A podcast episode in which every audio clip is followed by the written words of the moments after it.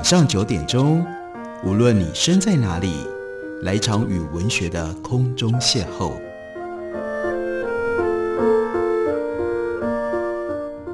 杨照谈书，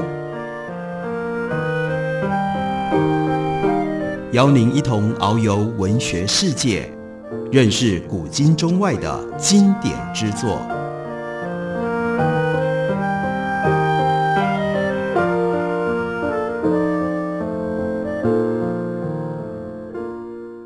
各位听众朋友，大家好，欢迎收听杨照谈书。本节目以台北广电台 FM 九三点一，每个星期一到星期五晚上九点为大家播出。我是杨照。在今天的节目当中，要为大家介绍的，这是一本诗集，作者是日本的诗人古川俊太郎。这是他的短诗选，由印刻出版公司刚刚出版的新书。这本书是由田园编选和翻译的。古川俊太郎是一位什么样的诗人？我们就让。编选跟翻译这本书的田园来告诉我们吧。田园说：“想要定义一位优秀的诗人，这不是一件简单的事。不过，我认为可以简短的概括为：他的诗是不是能够经得住时间、读者以及翻译的考验？也有人说，阅读量高、热卖，能够成为话题的诗就是好诗、优秀的诗。”田园特别表达了对这个说法强烈的存疑。无论什么样的语言，都会可能存在轰动一时、昙花一现的诗。例如，在某一个特定的时代，为了迎合某个时期所发生的政治运动，或者是重大社会事件等意识形态相关、带有浓重政治色彩的作品。当然，也包括在网络时代投机利用网络等宣传手段的作品。遗憾的是，在时间面前，这类作品基本上都是无力的，也是无效的。优质的诗会成为时代和读者的记忆，但与之相比，能够被时间铭记才更为重要。因为诗是时间的艺术，在此有必要再追加一个条件，那就是是不是能够超越诗人的母语。一位诗人的作品只局限于自己的母语读者，或者是被自己的母语读者啧啧称赞，站在母语的立场，这固然不错。但如果他的作品，没有办法越过母语，或者是不被母语以外的语言外语所接纳，优秀诗人的评价会大打折扣。毫无疑问，这类诗人在外语面前是无足轻重的。真正优秀的诗人，他的作品不只会在母语当中被公认是一流的，而且在翻译之后也能够继续保持或者接近母语当中的一流品质。田园认为，古川俊太郎。就是经得住时间、读者、翻译这三者考验的诗人。他在半个世纪前问世的不少作品，一直到今天仍然没有被时间淘汰或者是疏远，读起来毫不过时。阅读的时候几乎感受不到时代、社会和时间的痕迹。古川俊太郎的诗吸引着各个年龄层的读者，一代又一代的人的阅读热情丝毫不减，只能说。像是一个奇迹一样，被翻译到各个语种，一共有六十多册的诗集跟诗选集，在国外也备受好评，屡次得奖，不断的重印。从日本明治时期到今天，已经进入到了令和时代。如果要说日本现代诗人当中谁在国外出版诗集最受欢迎、最为知名，那恐怕就应该是古川俊太郎了。从一八八二年，新体诗操开创了日本现代诗的先河，至今纵横浮沉，停歇再出发了，一共一百四十多年。这期间出现过一些划时代型的诗人，但如果要找出几位在时间、读者、翻译这三方面的佼佼者，那么古川俊太郎就是在外语当中接受度最高的日本现代诗人。这是田园对于古川俊太郎关键重要的一种。定性定位描述，在外语当中接受度最高的日本现代诗人，而当然我们读这本书也是用外语，这并不是古川俊太郎所书写的母语日语，而是用中文透过田园的翻译来接受。另外，田园也告诉我们，这样的一位诗人，他是什么样的人？他就说，二十几年前偶尔邂逅古川俊太郎的诗，我就时常感叹。自己何其幸运，能够和这样的一位天才生活在相同的时代，我们呼吸着相同的空气，共用着相同的资讯，或许偶尔还会在同一家咖啡馆去喝咖啡，在同一家商场购物，同乘一架飞机或一辆地铁。如果好运降临，说不定还能够跟这位天才不期而遇，偶然间接触了他的诗，并且成为他的译者和研究者。是田园，他说：“我做梦都没有想过的事，这一切要感谢命运的安排。”古川俊太郎，他是一九三一年出生的，到现在已经超过九十岁了。田园是一九六五年出生在河南，他在九零年代初期到日本留学，现在呢，是任教于日本城西国际大学。在日本绘画界、音乐界、文学界、建筑界。影视界、体育界，各行各业都存在天才一般的人物，他们被各个时代的人们所喜爱、所追捧，不会败给时间。不过，田园特别强调，我总觉得，也许唯有诗人当中的天才，是亘古以来被神明所特别眷顾的吧。不说其他国家，讲到中国，唐朝的诗人有王勃，有贺知章，有王维、李白、杜甫。白居易、李贺等等，他们都是战胜时间的诗人。如果说日本呢，那有松尾芭蕉，大家立刻就会想到他被后世赋予的俳圣，他是日本俳句最重要的一位经典诗人，他有俳圣的美名，几乎和孔子活跃于相同时代的欧洲文学的源头，那是柏拉图。他如此定义诗。诗是天才驾驭灵机精神，在恍惚当中的图属，是心灵不朽之神，也是良心之神。灵感这个词在圣经当中也频繁地出现，充满了神秘的色彩。这应该是来自于上帝吧？这个词在希腊语当中指神吐纳的气息，来无影去无踪，却和神性息息相关。这样看来。身披神秘面纱的灵机，应该是和神明最为接近的词语。杜甫等这些诗人，他们处于盛唐，而开创了盛唐诗风的初唐诗人，当时担任中书令的张悦，在诗中写到过“灵感诏书其日下，灵感应时通”。另外有一位唐朝诗人刘昭宇，他就作诗解释灵感的意思：“句句夜深得，心从。”天外归。有人说，灵感是自古以来专为诗人诞生的词语。田园表示十分赞成。虽然“灵感”一词在现代被广泛的使用，但在中国古代，据说它是诗人和诗专属的词语。外国作家跟诗人谈论灵感的也不在少数。法国现代小说之父巴尔扎克说过一句有趣的比喻：“灵感是诗人的女神。”从这里联系到古川俊太郎，古川俊太郎拥有着旺盛的好奇心，是等待灵感降临的灵感型诗人。他的这些特质应该也是与生俱来的。他的诗人形象更符合托尔斯泰的名言：“天才百分之一是灵感，百分之九十九是汗水。”用一个公式来描述这位天赋加勤奋等于古川俊太郎。我相信，无论是何等的天才诗人，如果没有后天的勤勉跟努力，锲而不舍地读书、思考和写作，如果一味就凭着那么一点天赋才气去写诗，他的创作生命会是昙花一现，很快就坠入到了江郎才尽的泥沼。古川俊太郎如果没有惜时如镜、勤于进取，就不会到今天这样的一个年纪。他已经累积了。八十多册形式多样的原创诗集，有两百多册的绘本，再加上几十册的随笔剧本和译著出版。古川俊太郎甚至还曾经涉猎过影视创作。我们来读一下古川俊太郎他的诗。这首诗标题叫做《时间》。你讲起两只倦卧着的猫，我想起了磨平的世界，再也回不来了。因为那件事，那一天接近永恒，它伤害我们比梦更难把握的一天。今天就像那一天，云飘动，太阳藏起，无论我多么爱你，都不够。非常有韵味的短诗。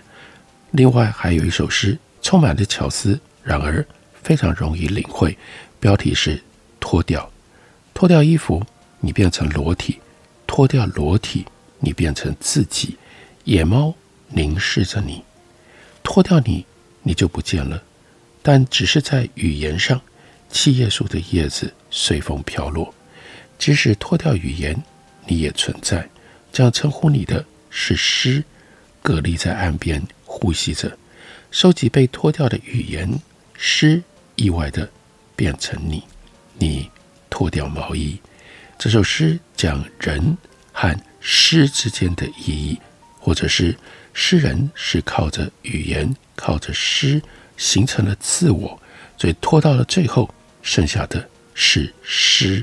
诗就像蛤蜊在岸边呼吸着那样一种存在最基本也是最坚实的现象。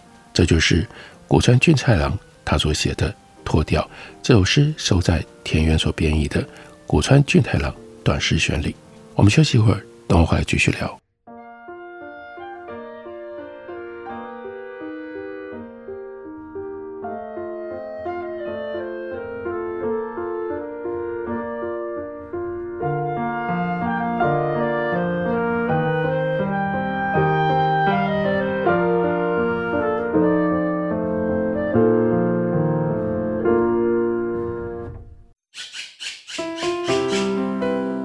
家好，我是刘克襄。亲近自己的城市，找回城市的温暖。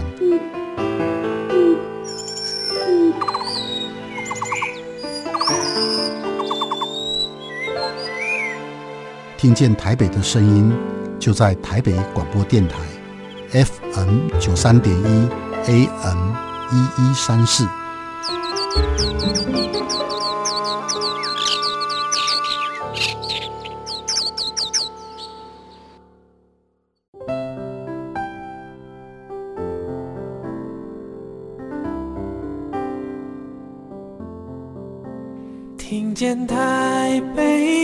声音，拥有颗热情的心，有爱与梦想的电台，台北广播 FM 九三点一。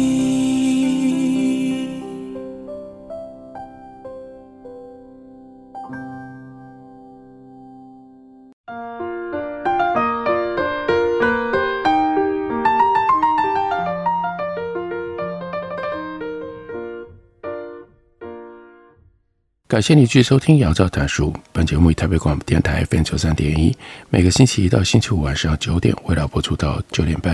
今天为大家介绍的，这是印刻出版的新书，田园所编译的《古川俊太郎短诗选》。古川俊太郎是日本非常杰出，而且持续创作、创作生命力非常旺盛的一位诗人。他出生在一九三一年，到现在仍然创作不懈。田园将为我们说明古川俊太郎他的诗特殊的风格、特殊的意义。他说，诗人是由语言诗句所构成的，由于用语环境的不同，风格、节奏、气氛也不尽相同。从语言可以判断出一位诗人诗歌生命的长短。一首诗中只有语言的发现和飞跃是不够的，富有创造力和审美意识的语言，如果不能够。兼备思想性和精神性，它构成的诗也就不会具备贯穿时空和触及灵魂的力量。至今为止，古川俊太郎写下了无数啧啧生辉的语言，而且大部分的诗作在公开发表或者是出版之前，都是经过再三斟酌修改而成的。他十七八岁的时候就写下了收录在处女诗集《二十一光年的孤独》里的诗句，例如说。在可爱的郊外电，例如说，在可爱的郊外电车沿线，除了春天，禁止入内，也像是这样的两句诗，向着二十亿光年的孤独，我情不自禁打了个喷嚏。另外，写在他壮年时期这样一首诗，标题是《春的林中》，晚安，小鸟儿们，我把活着喜欢过了；早晨，我把洗脸也喜欢过了。我诸如此类的语言表现，在古川俊太郎各个时期的作品当中不胜枚举。我们来看田园选在这本短诗选里的几首短诗，其中这一首标题叫做《悲伤》。在听得见蓝天的涛声的地方，我似乎失落了某一个意想不到的东西。在透明的昔日车站，站到遗失物品认领处前，我竟然格外的悲伤。在另外一首，标题是《草坪》，于是我不知何时从某地奔来，意外站在这块草坪上。我的脑细胞记忆着所有该做的事，因此我以个人的姿态。开始有关幸福的诉说。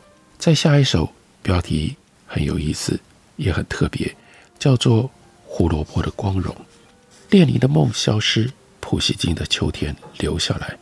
一九九零年的莫斯科，裹着头巾、满脸皱纹、穿戴臃肿的老太婆，在街角摆出一捆捆像红旗褪了色的胡萝卜。那里也有人们在默默地排队。简陋的黑市。无数勋章的圣像的眼睛凝视着火箭的方尖塔指向的天空，胡萝卜的光荣今后还会在地上留下吧。第四首是蚂蚁与蝴蝶，蚂蚁因它们的小而幸存，蝴蝶因它们的轻而没有受伤。优美的语言也许耐得住大地震，但此刻我们还是谨言慎行。将心中沉默的金献给压在废墟下的人们吧。田园另外用这种方式描述古川俊太郎。他说：“迄今为止，我与古川俊太郎一起参加过无数次的国内外诗歌节、广播电视节目等活动，也进行过很多次的访谈和对话。古川俊太郎为人的谦逊态度、珍惜寸光的品质，比起他的天才性。”虽然他是天才，还要更加让我印象深刻，受益匪浅。无论走到哪里，古川总是一有时间就马上翻开新买的书，通常都不是诗集，静心的阅读。每每回想他戴着红色框眼镜，沉溺在字里行间，宛如帅气十足的王子一般完美的身影，我都不禁感叹：即使是天才，也要这样日积月累的努力啊！执教东北大学在仙台生活的那几年间，我曾经把和古川的合影贴在书桌前的墙壁上，并不是崇拜，而是为了用他的笑颜来鼓励偶尔会懈怠的自己，要像古川一样，每天勤于学，善于思，敏于行。古川俊太郎偶尔会在公开场合半开玩笑地说：“没上过大学，让我感到自卑。”不过事实上，他现在的知识储备。足以媲美一座小型图书馆。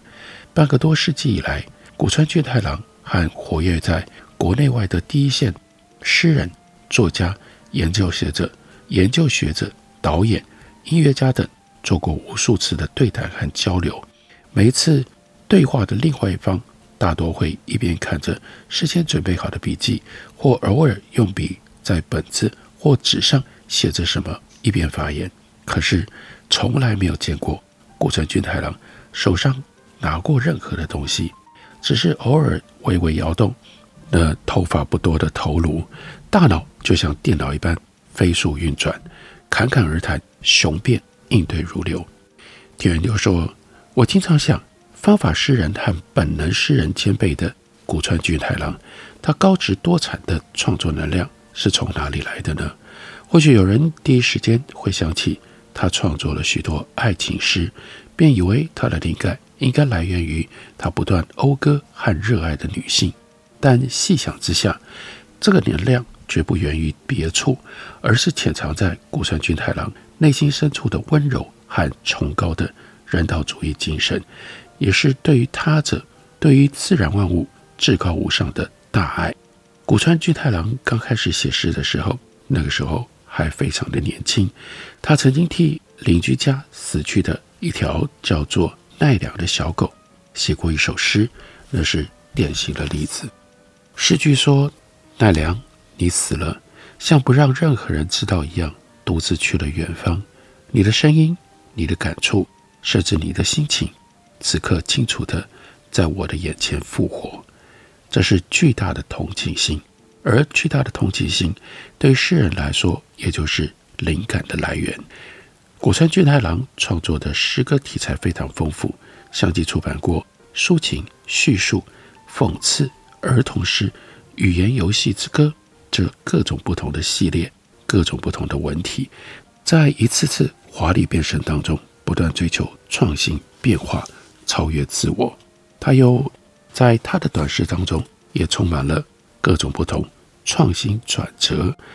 例如，他写了广阔的原野，广阔广阔的原野，蹒跚走过，不知不觉长大了，蹒跚的走过。不知不觉长成了大人，喊着女人的名字，也被叫着女人的名字。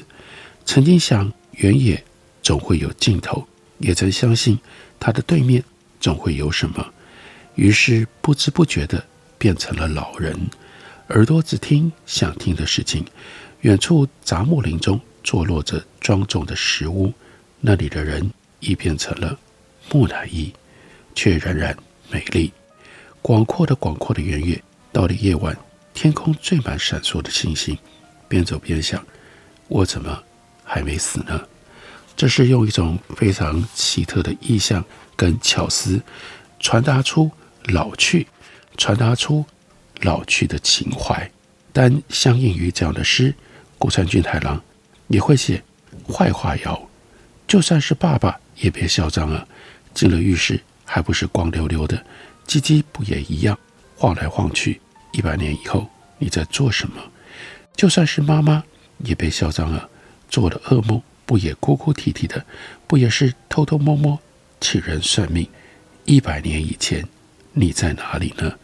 这是关于老去，关于生命跟死亡，另外一种完全不同方向的表达。他写了《脸》这首诗。沙漠是世界的额头，树木是世界的头发，天空是世界的瞳孔，山是鼻，火是唇，大海是世界的脸颊，世界是一张脸。我失明的眼变成了两颗黑痣，我冻结的心变成小小的耳环。世界是一张可怕的微笑的脸。我们很少用这种方式去思考。去理解，去接近世界，可是被谷川俊太郎用这种方式一写，里面就有了很多可以连接到我们自己的生活经验、生活记忆的联想。再跟大家介绍这首诗，叫做《难问题》。摇篮晃动就好，树木在风中摇曳就好，船在波浪中摇荡就好，风铃摇晃就好。可是。地面的摇动该怎么接受呢？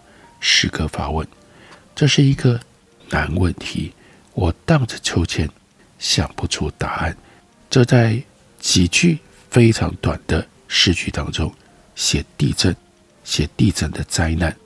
但是他用的方式是让所有都在晃荡当中，去引出地震的晃动。不同的晃动，包括荡着秋千。最后归结到这个地震，它的可怕破坏的力量，轻描淡写，但却有着深厚的意涵，也有着在读的时候震动人心的巨大力量。这就是谷川俊太郎他所写的短诗，收在田园所编所译的《谷川俊太郎短诗选》，介绍给大家，推荐给大家。感谢你的收听，我们明天同一时间再会。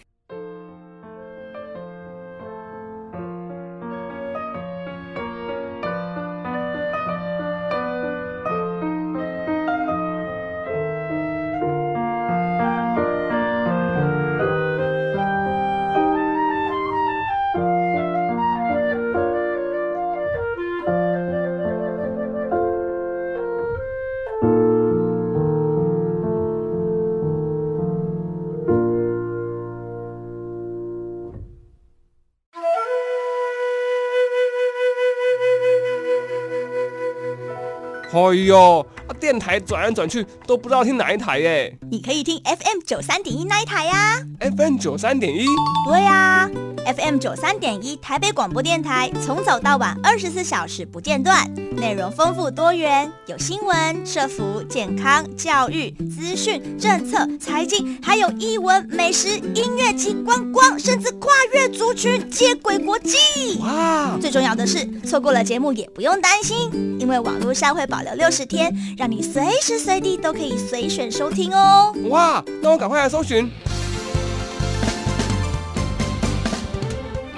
九三点一台北广播电台，让你不止听见台北的声音。